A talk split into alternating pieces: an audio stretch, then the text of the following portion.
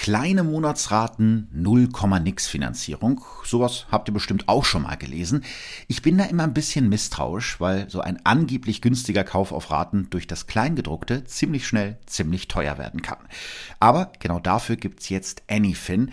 Diese App deckt hohe und unfaire Zinskosten für euch auf. Dafür analysiert Anyfin mit seiner smarten Technologie eure Raten oder Kreditverträge und ihr erhaltet ein Angebot zur Refinanzierung. Und zwar nur, wenn Anyfin euch einen besseren Zinssatz anbieten kann. Mit der Anyfin-App ist diese Anfrage komplett unverbindlich und kostenlos. Ihr fotografiert ganz einfach die Dokumente, schickt sie rüber und Anyfin macht euch garantiert nur dann ein Angebot, wenn das wirklich günstiger für euch ist. Ihr könnt die App jetzt herunterladen und ausprobieren. Mit dem Rabattcode Verbrechen von nebenan 20 werden euch von eurem refinanzierten Kredit 20 Euro abgezogen. Also testet das gerne mal aus. Den Link und die Infos packe ich euch nochmal in die Show. Shownotes.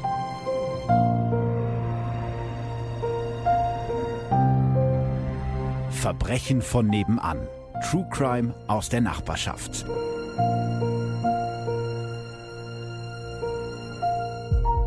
Hallo und herzlich willkommen zu Verbrechen von nebenan, der ersten Folge im neuen Jahr. Wir haben nämlich keine Weihnachts- oder Neujahrspause gemacht, sondern direkt weiter. Hier ist Folge 23. Ich bin Philipp und ich habe mir einen Gast eingeladen. Ich war noch nie hier. Schön, dass ich das erste Mal mitmachen darf. Nein, es ist mein drittes Mal. Ich bin Talina. Also du nennst mich immer uralte Morla, ja. weil ich ungefähr drei Tage älter bin als Philipp. Viereinhalb ist Tanina ungefähr ja. älter als ich. Darf heute wieder mitmachen. Ich freue mich. Ich freue mich auch sehr, dass du Zeit gefunden hast und ähm, ich freue mich vor allen Dingen darüber, dass du vorher noch scheinbar in diesem kleinen Aufnahmestudio riecht man ja immer alles, dass du vorher noch so ein, weiß ich nicht, Zwiebel Eintopf gekocht hast. Äh, ja, es war eine Nudelsoße, aber ich hatte die Zwiebeln irgendwie nicht lange genug und riecht man das? Ein bisschen. Es ist ein bisschen Weihnachtsmarktatmosphäre hier. Ah, wie kriegen wir das aus den Köpfen der Leute jetzt wieder raus? Vielleicht kriegen wir das raus, indem wir kurz ein bisschen Feedback oh, vorlesen. Ja. Äh, du kommst jetzt das erste Mal in die Ehre. Wir versuchen ja alle paar Folgen immer mal wieder ein paar von euren Nachrichten vorzulesen. Natürlich Aha. nicht alle. Diejenigen, die das alles gar nicht interessiert, die können natürlich direkt zum Fall weiterspringen. Aber wir haben, finde ich, dieses Mal ganz viele interessante Nachrichten bekommen und da wollen wir ein paar von vorlesen. Ach so, ich darf anfangen. Mhm. Äh, kurz noch zur Information. Äh, Herr Fleiter hat mich gerade aufgeklärt, wie das geht. äh, hier schreibt nämlich an Katrin bei Insta. Äh, Hinweis gerade von Herrn Fleiter. Tanina Insta steht für Instagram. Ja. Ich muss irgendwie aussehen wie tausend Jahre alt oder sowas. Ich dachte, ich sag das also, mal dazu. Ist das dieses Instagram, von dem jetzt alle sprechen? Das ist nur was für die jungen Leute. Eigentlich müsste ich an dieser Stelle abbrechen, aber ich will mal nicht so sein. Also, was okay. schreibt uns denn an, Katrin? Äh, erstmal Hallo. Vorweg erstmal, euer Podcast ist wirklich super. Ich habe alle Folgen mindestens schon zweimal gehört. Bei der letzten aber musste ich schlucken. Ich äh, komme selbst aus Herford, war auf der Schule, die 150 Meter neben dem Spielplatz ist und wohne keinen Kilometer von der Fundstelle von Dano entfernt. Ach, der Fall Dano, mhm. genau. Ich konnte es nie ganz fassen. Aus Angst ist keiner von uns mehr zum Spielplatz gewesen. Für uns, die so nah dran waren, war der Schmerz unfassbar, obwohl wir ihn nicht gekannt haben. Aber an diesem tragischen Fall sieht man, wie eine kleine Stadt zusammenhalten kann. Großartige Arbeit, die ihr da leistet. Hut ab, liebe Grüße aus Herford.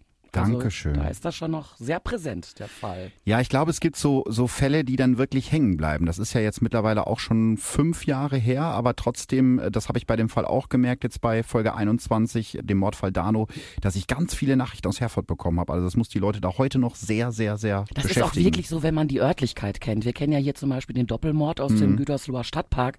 Wir beide gehen auch gerne ja. mal am Wochenende im Stadtpark spazieren. Wir wissen, welches Haus das ist.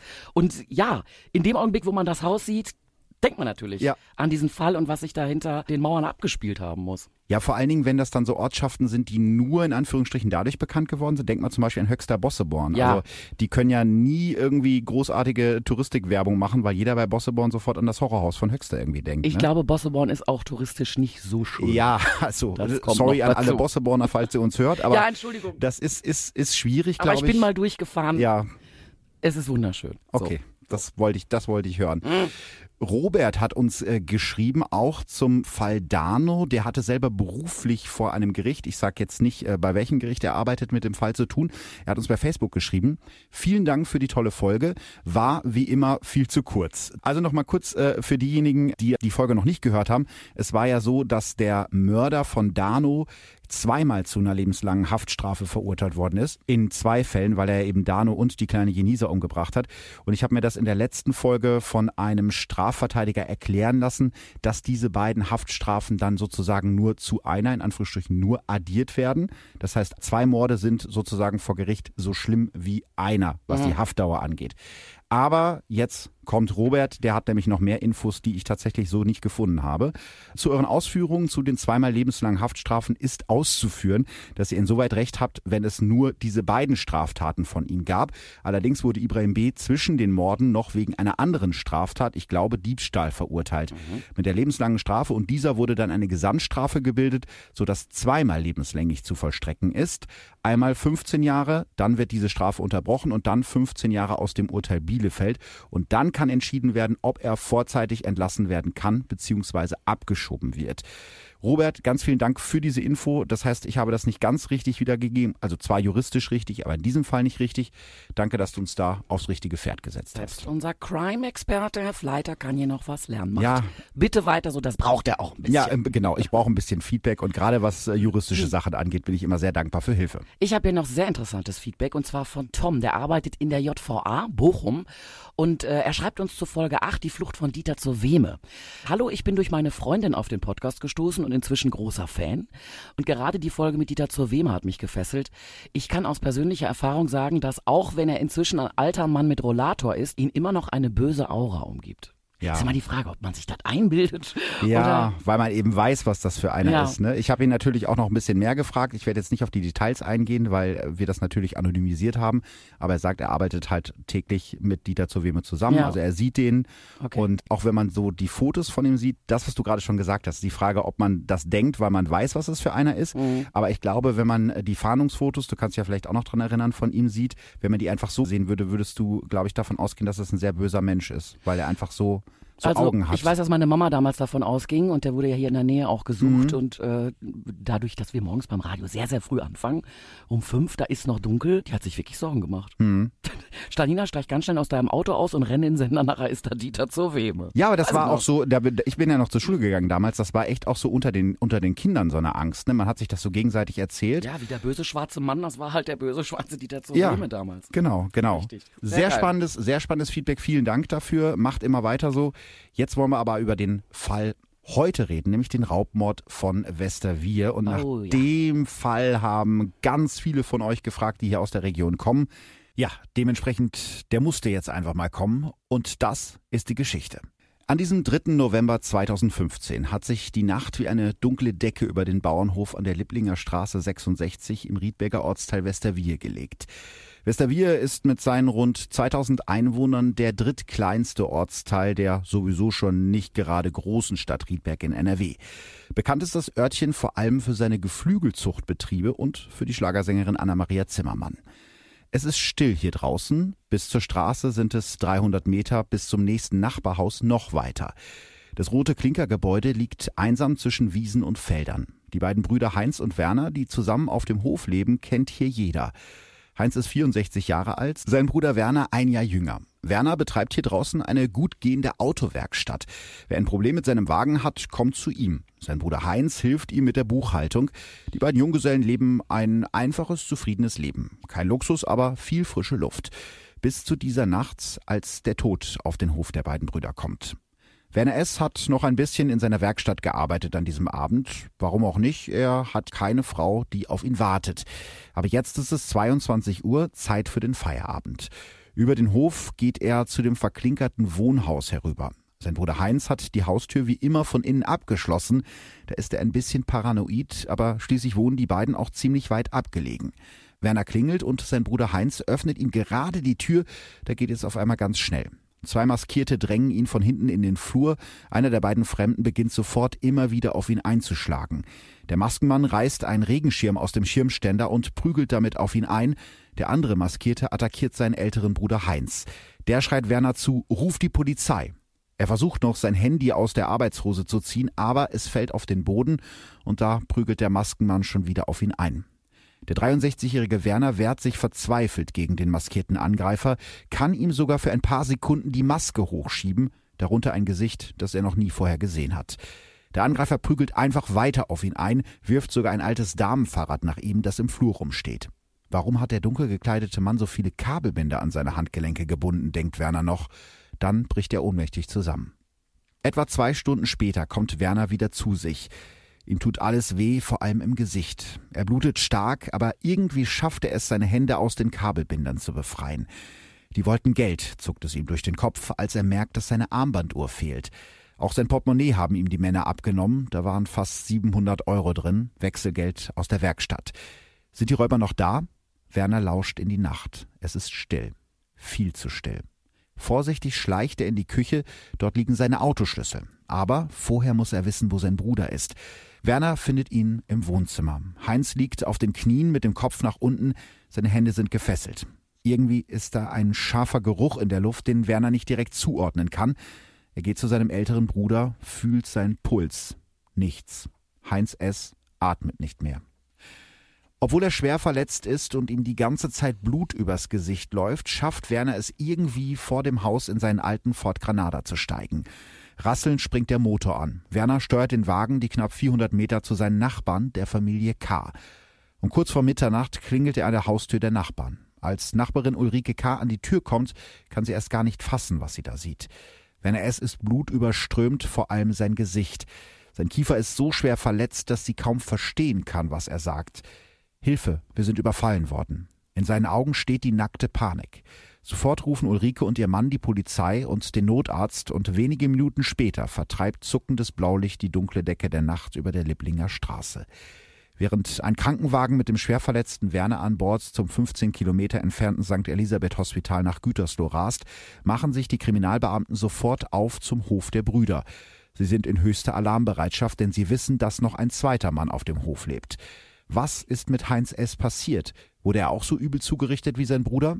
Die Beamten wissen, jetzt zählt jede Sekunde. Aber sie kommen zu spät. Heinz S. liegt immer noch im Wohnzimmer, gefesselt und übel zugerichtet. Er ist tot. Sofort starten die Polizisten eine Ringfahndung. In einem Radius von mehreren Kilometern rund um den Bauernhof kontrollieren Beamte in der Nacht Dutzende Autos.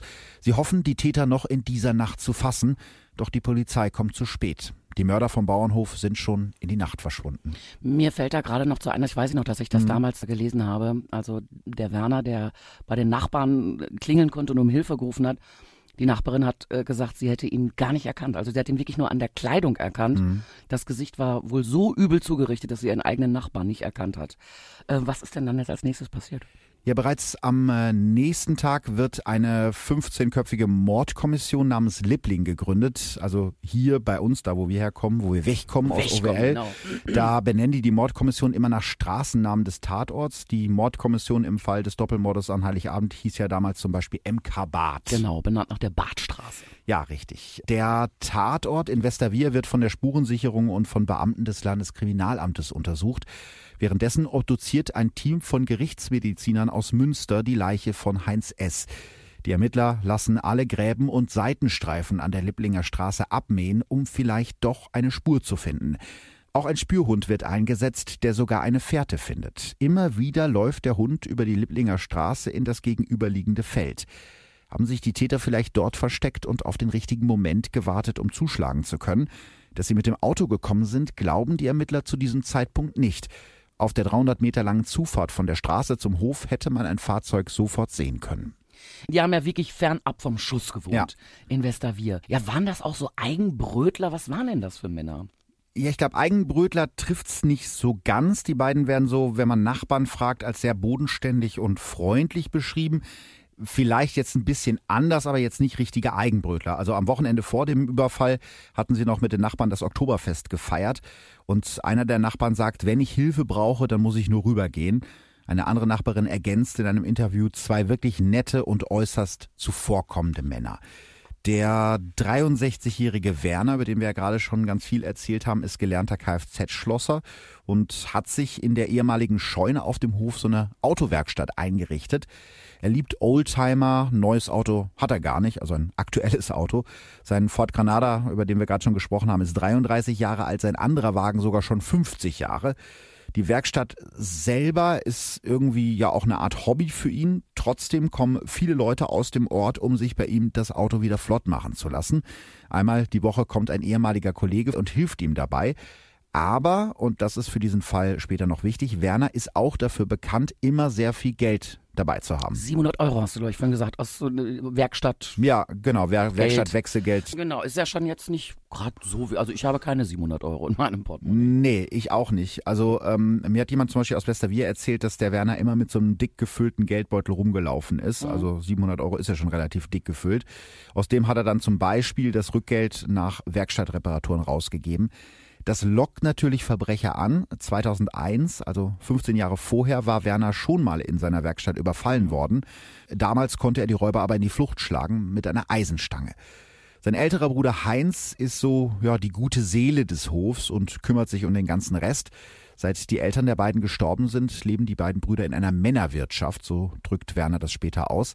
Beide sind Junggesellen und nie aus ihrem Elternhaus ausgezogen. Sie leben ein bisschen wie so ein altes Ehepaar. Heinz kümmert sich um die Buchhaltung der Werkstatt und die Finanzen der beiden. Außerdem übernimmt er den Haushalt.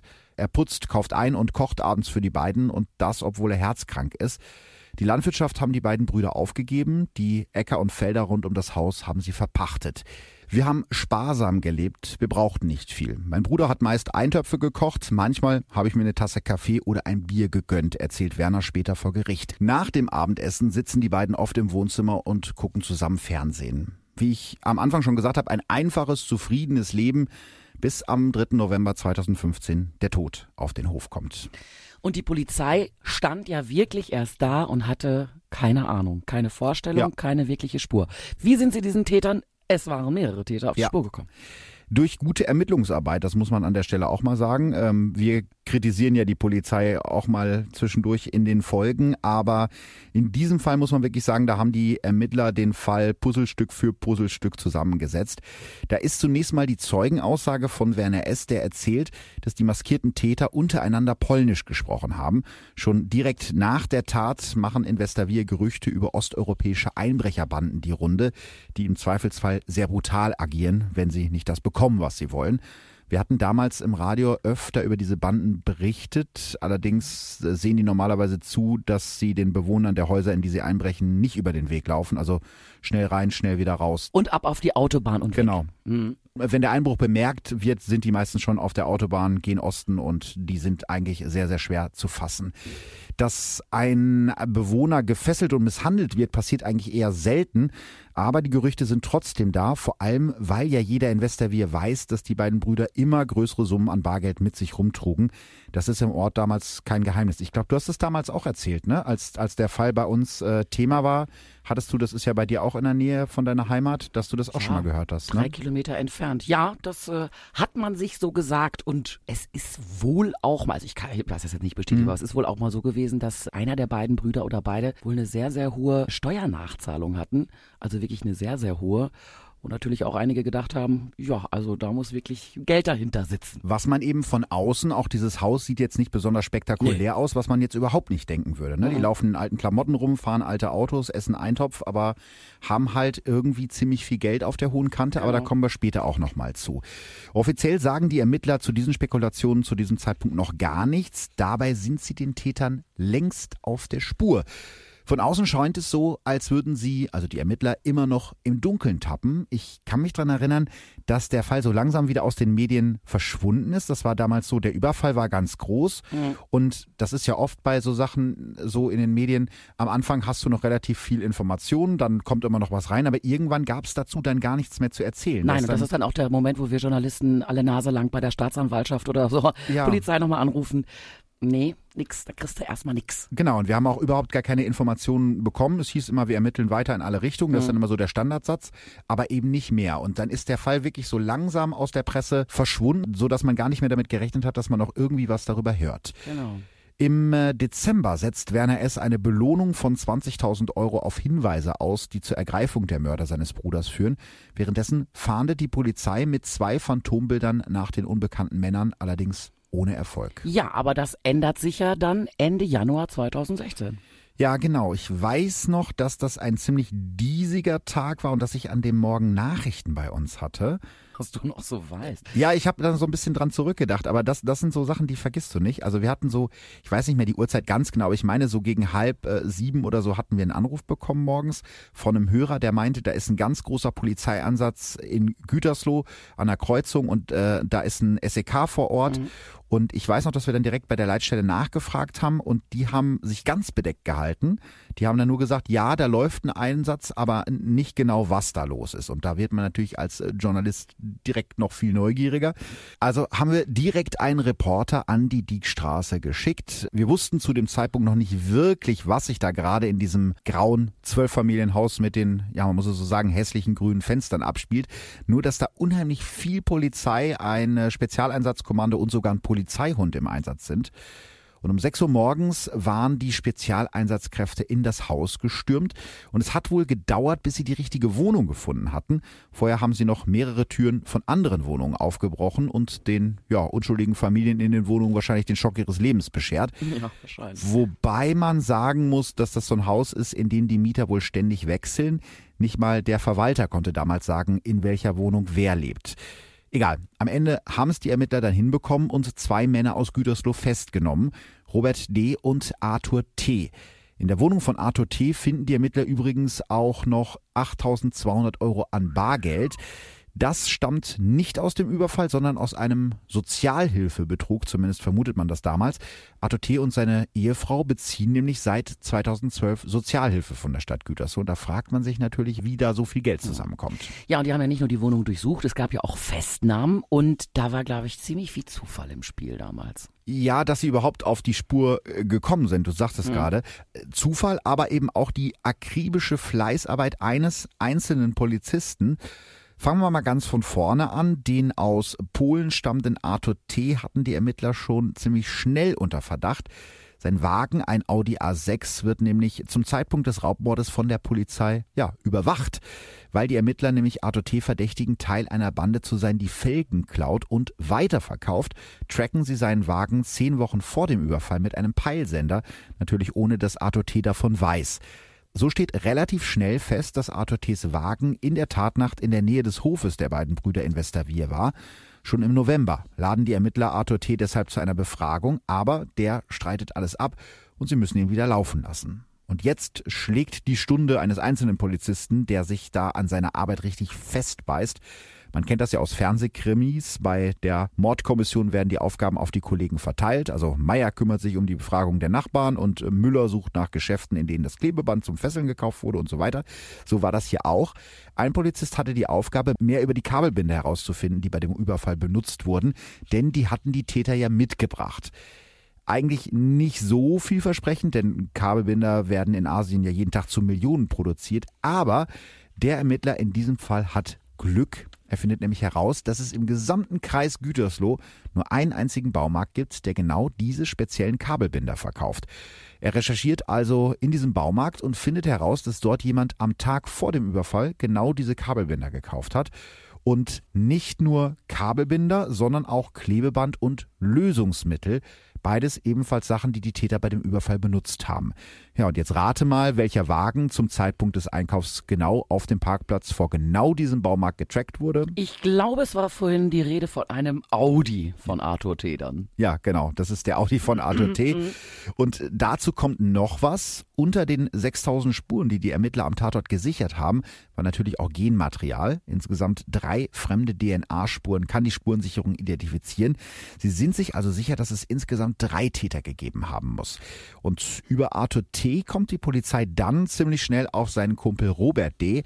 Und am 27. Januar 2016 schnappt dann die Falle zu. Allerdings ist der dritte Täter, den die Ermittler zu diesem Zeitpunkt noch gar nicht kennen, untergetaucht offenbar in seiner Heimat Polen. Aber gegen die beiden Verdächtigen startete dann ja damals der Prozess. Es ging ja dann los. Genau, aber das war erstmal ein ziemliches Chaos, weil Arthur T. und Robert D. sogar fast vor dem Prozessstart aus der Untersuchungshaft hätten entlassen werden müssen, da sie zu diesem Zeitpunkt schon sechs Monate ohne einen Prozess in U-Haft saßen. Das Hauptproblem ist damals, dass die Vorsitzende Richterin knapp vor dem Ruhestand steht und noch nicht klar ist, wer ihr Nachfolger wird. Deshalb wird der Prozess immer wieder nach hinten verschoben, insgesamt dreimal, bis am Ende das Oberlandesgericht in Hamm Druck macht. da überlegt sich das Bielefelder Landgericht etwas ja, relativ Ungewöhnliches, passiert nicht so oft, einen Richterwechsel im laufenden Prozess. Den Start der Verhandlung übernimmt Jutta Albrecht als Vorsitzende Richterin und wenn die nach vier Verhandlungstagen in den Ruhestand geht, dann soll ihr Kollege Marc Brüning den Vorsitz übernehmen. Und dann wird's dann auch endlich was am 1. September 2016, also fast acht Monate nach der Festnahme von Arthur und Robert, beginnt dann tatsächlich vor dem Bielefelder Landgericht der Prozess gegen die beiden. Insgesamt 15 Verhandlungstage sind angesetzt. Und ich glaube, das ging damals auch schon richtig ab direkt zu Prozessbeginn. Ja, das weiß ich, das weiß ich auch noch. Ähm, wir haben ja natürlich auch über den Prozess und das alles berichtet. Beide Angeklagte schweigen zum Prozessstart. Dafür haben sie insgesamt fünf Verteidiger mitgebracht, die erstmal jede Menge Befangenheits- und Unterbrechungsanträge stellen. Am zweiten Prozesstag sagt dann die Freundin von Robert D. aus und die belastet die beiden Angeklagten schwer. Robert hat sich mit Arthur T. und einem dritten Mann bei uns zu Hause getroffen. Sie sind dann gemeinsam weggefahren. Am nächsten Morgen stand er dann mit nasser und zerrissener Hose vor mir. Sein Handgelenk war geschwollen, sein Auge rot. Er sagte mir, dass er sich geschlagen hat. Er sich? Ja, er sich mit anderen. Ach so. Im Sinne von, der hat sich mit irgendwem geprügelt. Außerdem sagt die Frau, die selber in Abschiebehaft sitzt, weil es in Polen einen Haftbefehl gegen sie gibt, dass es noch einen dritten Mann gab, der sich zu einem Flughafen hat fahren lassen. Für die Staatsanwaltschaft ist mittlerweile völlig klar, dass es bei dem Überfall um das Geld der beiden Brüder ging. Werner S. hatte ausgesagt, dass er in dem Haus eine wirklich ja, größere Summe Bargeld versteckt hat. Das finden die Ermittler dann auch ziemlich schnell auf dem Dachboden. Werner S. hat dort rund 200.000 Euro gehortet. Auch sein Bruder Heinz habe ein Geldversteck auf dem Bauernhof gehabt, das Werner S. allerdings nicht kennen würde. Die Ermittler schicken daraufhin einen speziell ausgebildeten Geldspürhund aus Nürnberg durch den Hof in Westerwier. Und der Hund, das habe ich recherchiert, weil mich das interessiert hat, hieß Tyson. Der wird dann tatsächlich fündig. In einem Autoreifen hinter einem Bett im Obergeschoss schnüffelt er einen Jutesack mit einer Geldkassette mit fast 200.000 Euro drin. Ja, das kriege selbst ich noch zusammengerechnet, macht zusammen 400.000 Euro. Ja, das ist schon eine Menge Geld, die da einfach so in einem Haus rumliegt und das ist auch wahrscheinlich das Geld, für das Heinz S. sterben musste. Wobei die beiden Brüder ihre Geldverstecke ja nicht verraten haben. Am Ende ist Heinz S. für 700 Euro gestorben, die die drei Männer aus dem Portemonnaie seines Bruders gestohlen haben. Robert D. soll seinen Anteil noch am nächsten Tag in einer Spielhalle verzockt haben. Was wissen wir denn über den ähm, Tod von Heinz S.? Was können wir da sagen? Ja, dass er ziemlich grausam gewesen sein muss. Während sein Bruder Werner ohnmächtig im Flur liegt, ziehen die drei Männer Heinz in die kleine Stube. Also das kleine Wohnzimmer. Vielleicht muss man das erklären für Leute, die nicht aus Ostwestfalen kommen. Die gute das, Stube? Ja, das kennen die, glaube ich, nicht. Äh, ja, das war nicht der Raum, in dem man sich aufgehalten hat. Die gute Stube war halt so das schöne Wohnzimmer, was nie beheizt war, außer es kam Besuch. Genau. Dann wurde da die Heizung angeschmissen, dann ging man in die gute Stube. Da war immer alles ganz ordentlich und wie geleckt und so im täglichen Gebrauch war dieser Raum eigentlich gar nicht. Ja, genau. Das gibt's, ne? das gab's bei meinen Großeltern auch, dass die sozusagen zwei Wohnzimmer hatten. Ne? Mhm. Eins für Gäste und Hab ein. Ich auch nie verstanden, ja, ehrlich gesagt. Das war irgendwie früher so. Also mhm. deswegen, ich vermute, das wird in Hamburg oder Berlin nicht so sein. Deswegen erklären wir das, wie das bei uns äh, läuft auf dem, auf dem Land. Also wie du schon gesagt hast, eine gute Stube für den Besuch, die man im Alltag ja fast nie benutzt. Jedenfalls zerren die Täter Heinz in diese Stube und fesseln ihn mit dem, was sie gerade in die Hände bekommen. Ein Kabel, das sie aus dem Computer reißen, eine Hundeleine, die sie im Flur gefunden haben und die Kabelbinder, die sie mitgebracht haben. Die Beine von Heinz S. fesseln die Räuber mit einer sogenannten Schweinebremse. Kennst du das zufällig? Weil ich kann das vorher nicht. Äh, nee, bin ich raus. Ja. Was, das kenne ich nicht. Was ist also das ist so ein Stock mit einer Schlaufe dran, den man benutzt, um ein Tier zu bändigen, also meistens ein Schwein, was irgendwie abhauen Ach so, will. ja, ich hab's vor Augen. Ja. Also heißt das. Ich wusste das vorher auch nicht. Also ähm, das benutzen sie an Heinz S. Der ist also an dieser Stelle dann auf mindestens vier verschiedene Arten gefesselt und verschnürt. Die Täter sind zu dem Zeitpunkt sehr aufgebracht, sehr nervös, sehr wütend.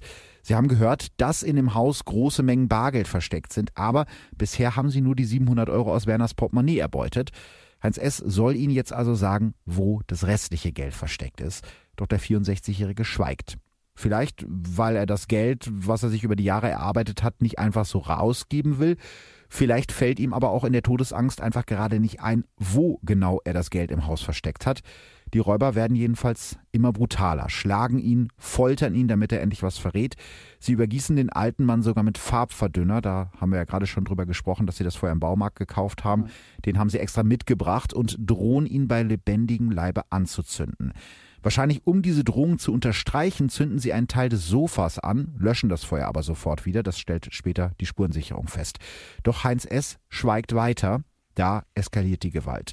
Mit einem Werkzeug schlagen die Maskenmänner auf seinen Hinterkopf ein. Vielleicht ist Heinz also schon ohnmächtig, als einer der Räuber ihm die Hände um den Hals legt und ihn würgt, damit er endlich sagt, wo die beiden Brüder das Geld versteckt haben. Der Räuber drückt zu, immer fester. Und nur um das mal klar zu machen, um einen Menschen mit bloßen Händen zu erwürgen. Das ist ja was, was immer in Krimis vorkommt oder in irgendwie. Das äh, dauert sehr, Roman. sehr, sehr lange. Genau. Mit sehr viel Kraft. Genau. Laut Obduktion ist eben dieses Erwürgen mit bloßen Händen die Todesursache von Heinz S. Da musst du wirklich sehr kräftig drücken und zwar mindestens drei, wahrscheinlich eher fünf Minuten lang. Das ist also nichts, was irgendwie mal so im Eifer des Gefechtes mhm. versehentlich passiert. Also was für ein qualvoller Tod und mhm. was, also tut mir leid, da bin ich raus. Ich kann mir das nicht vorstellen, dass man verrät man dann nicht, wo das Geld ist. Ich glaube, irgendwann ist so ein Moment, da weiß man, dass man da, glaube ich, nicht mehr lebend rauskommt. Ja. Und das so brutal auch wird. Also das ist halt eine der großen, eine der großen Fragen in diesem Fall, weil mhm. ich meine, am Ende des Tages es sind nur 200.000 Euro. Also warum sagt das nicht einfach? Aber es besteht ja die Möglichkeit, dass es ihm vielleicht wirklich nicht eingefallen ist, weil er gerade so aufgeregt war. Mhm. Oder dass er tatsächlich so sehr auf seinem Geld gesessen hat, dass er gesagt hat, nee, ich sage euch das jetzt nicht. So, jetzt können die nachvollziehen, wie brutal dieser ja. äh, Mord vonstatten gegangen ist. Jetzt sitzen die Angeklagten vor Gericht. Was sagen die zu den Vorwürfen dann? Gar nichts. Also obwohl von beiden DNA-Spuren am Tatort gefunden wurden, behaupten Robert D. und Arthur T. beide nichts von dem Überfall zu wissen.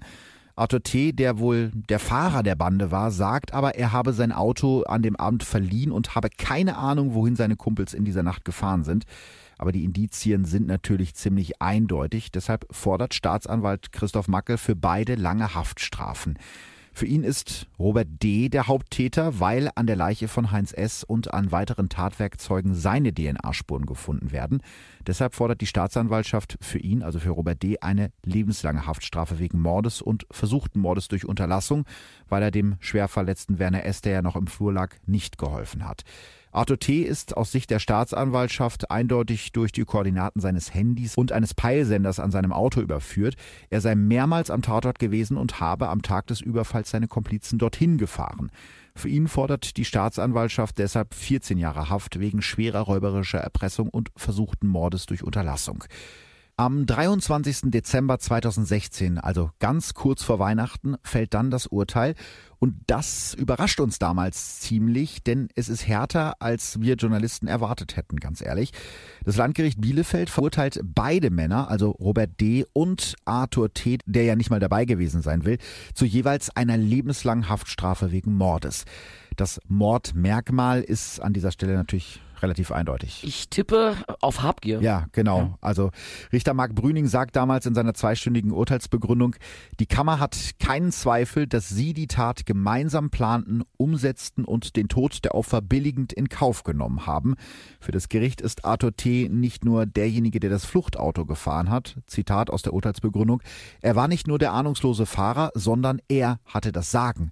Bei Robert D. kommt dann noch dazu, dass er einschlägig vorbestraft ist, und zwar nicht nur in Deutschland, sondern auch in Schweden, zum Beispiel wegen schwerer Körperverletzung und Nötigung. Auch Arthur T. ist schon länger auf der schiefen Bahn. In seiner Heimat Polen wurde er schon wegen Raubes verurteilt. In Deutschland sind dann noch bandenmäßiger Diebstahl und Zigarettenschmuggel dazugekommen. Als das Gericht seine Urteile verkündet, sind im Zuschauerraum laute Schreie zu hören. Es sind Freunde und Familien der beiden Angeklagten. Sie können und wollen nicht glauben, dass die beiden schuldig sind.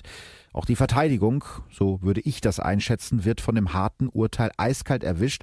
Und zwar so sehr, dass sie nach der Verkündung nicht mal Statements abgeben wollen. Das ist schon sehr ungewöhnlich mhm. eigentlich für Verteidiger. Kurze Zeit später legen die Verteidiger dann allerdings beim Bundesgerichtshof Revision gegen das Urteil ein. Wo ist eigentlich der dritte Täter?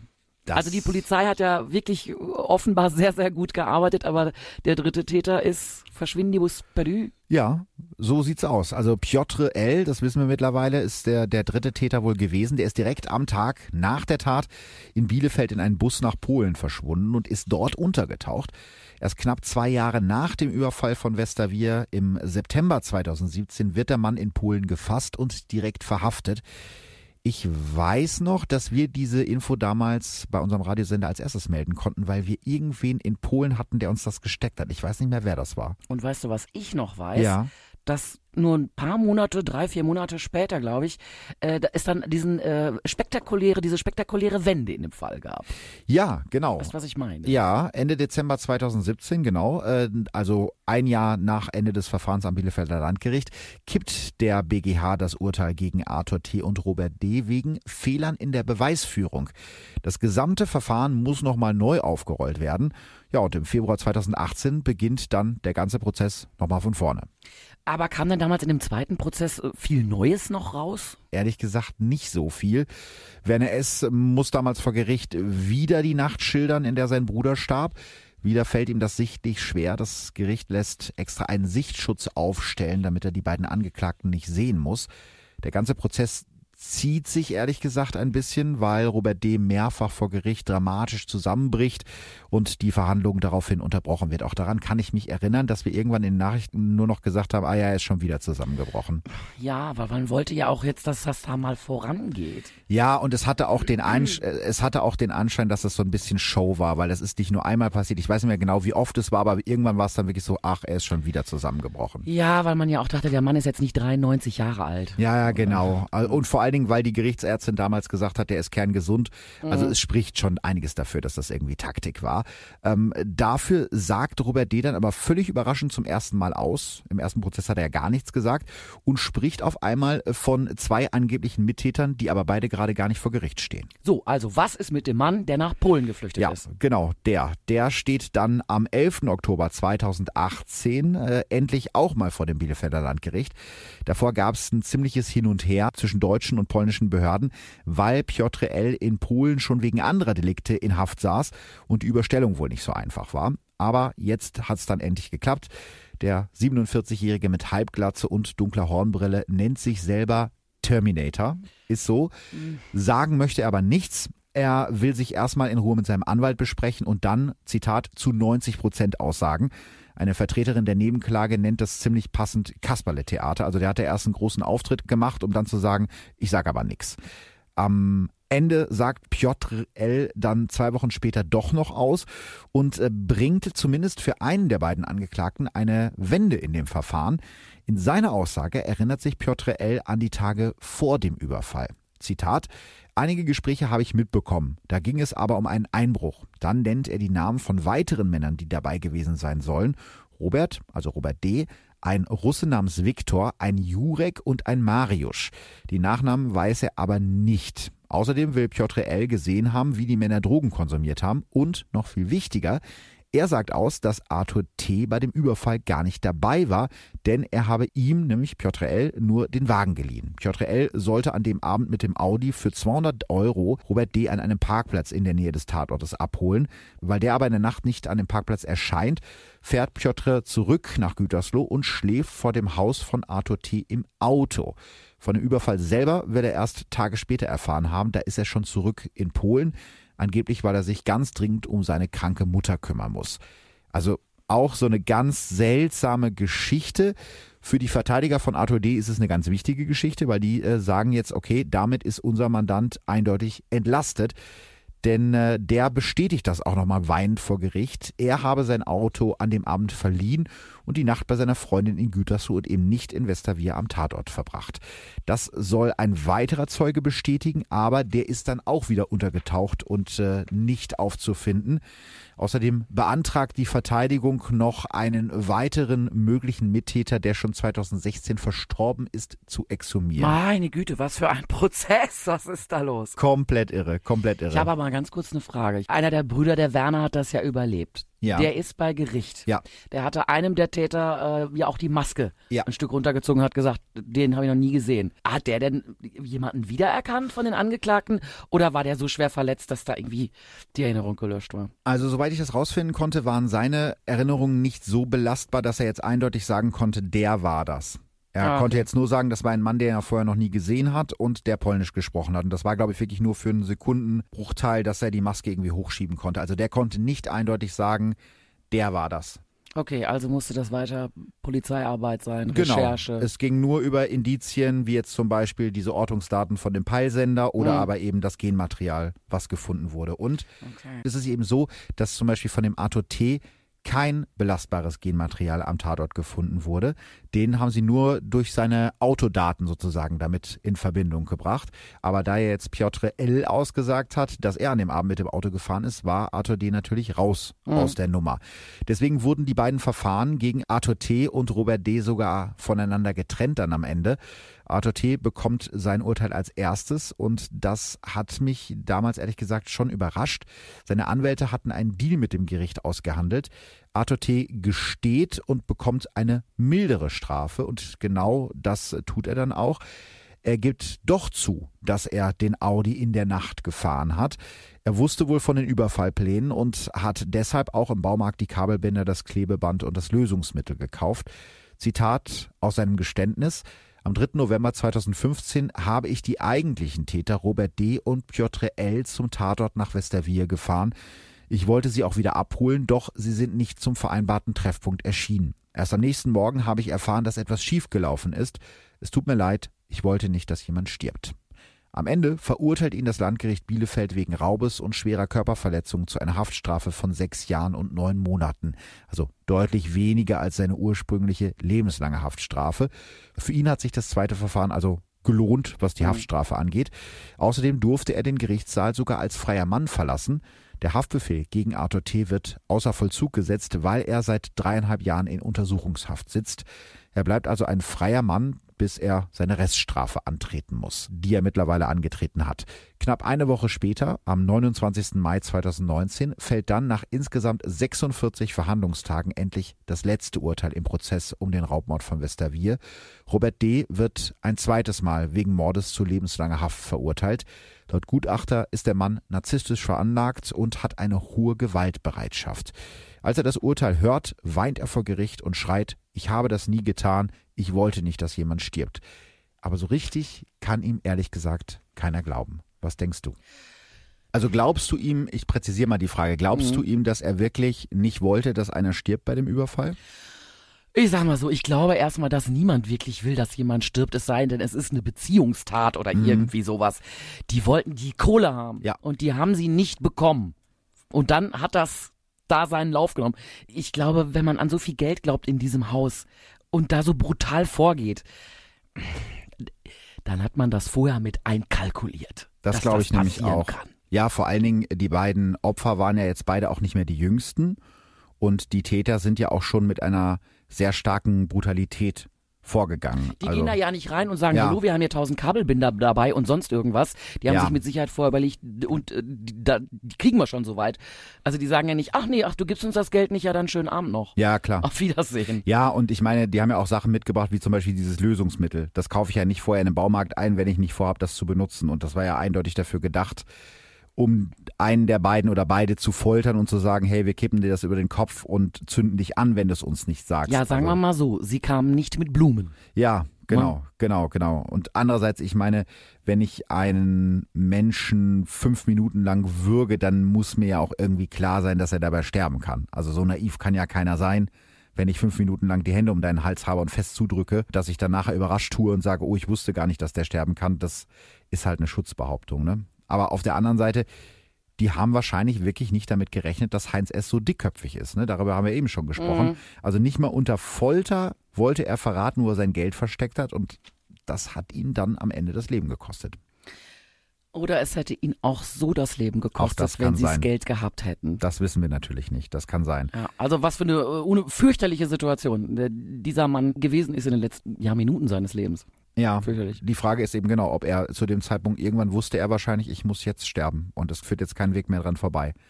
Ich glaube, das ist eben so ein Moment, wenn dir das dann klar wird, ist dann eben die Frage, ob einem dann alles egal ist und ob man dann sagt, ja, jetzt kriege ich das Geld erst recht nicht. Kann natürlich auch sein, ne? Also, ich glaube, das können wir schlecht sagen, um, Zum Glück. wenn man in so einer schlimmen Situation auf jeden Fall hart, brutal und äh, ich wollte nicht, dass jemand stirbt.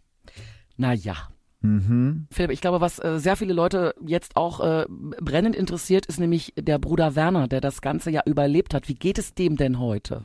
Ja, ich habe ein bisschen rumgefragt bei seinen Nachbarn, habe mich ein bisschen umgehört. Also Werner S. lebt immer noch in dem Haus, in dem sein Bruder starb. Es ist ja wohl sein Elternhaus und er hat nie woanders gelebt, großartig. Werner S. repariert auch immer noch Autos auf dem Hof. Manchmal sieht man ihn noch in seinem alten Ford Granada durch den Ort fahren. Er leidet immer noch psychisch unter den Folgen des Überfalls. Offenbar sind mittlerweile Verwandte zu ihm gezogen. Wahrscheinlich wollte er nicht mehr alleine auf diesem Hof leben, eben weil dort sein Bruder gestorben ist. Und eine Sache hat sich noch geändert. Immer, wenn es Nacht wird, an der Liblinger Straße in Riedberg-Westerwier brennt auf dem Hof des einsamen roten Klinkerhauses ein helles Licht. Verbrechen von nebenan. True Crime aus der Nachbarschaft. Mehr Infos und Fotos zu unseren Fällen findet ihr auf unserer Facebook- und unserer Instagram-Seite.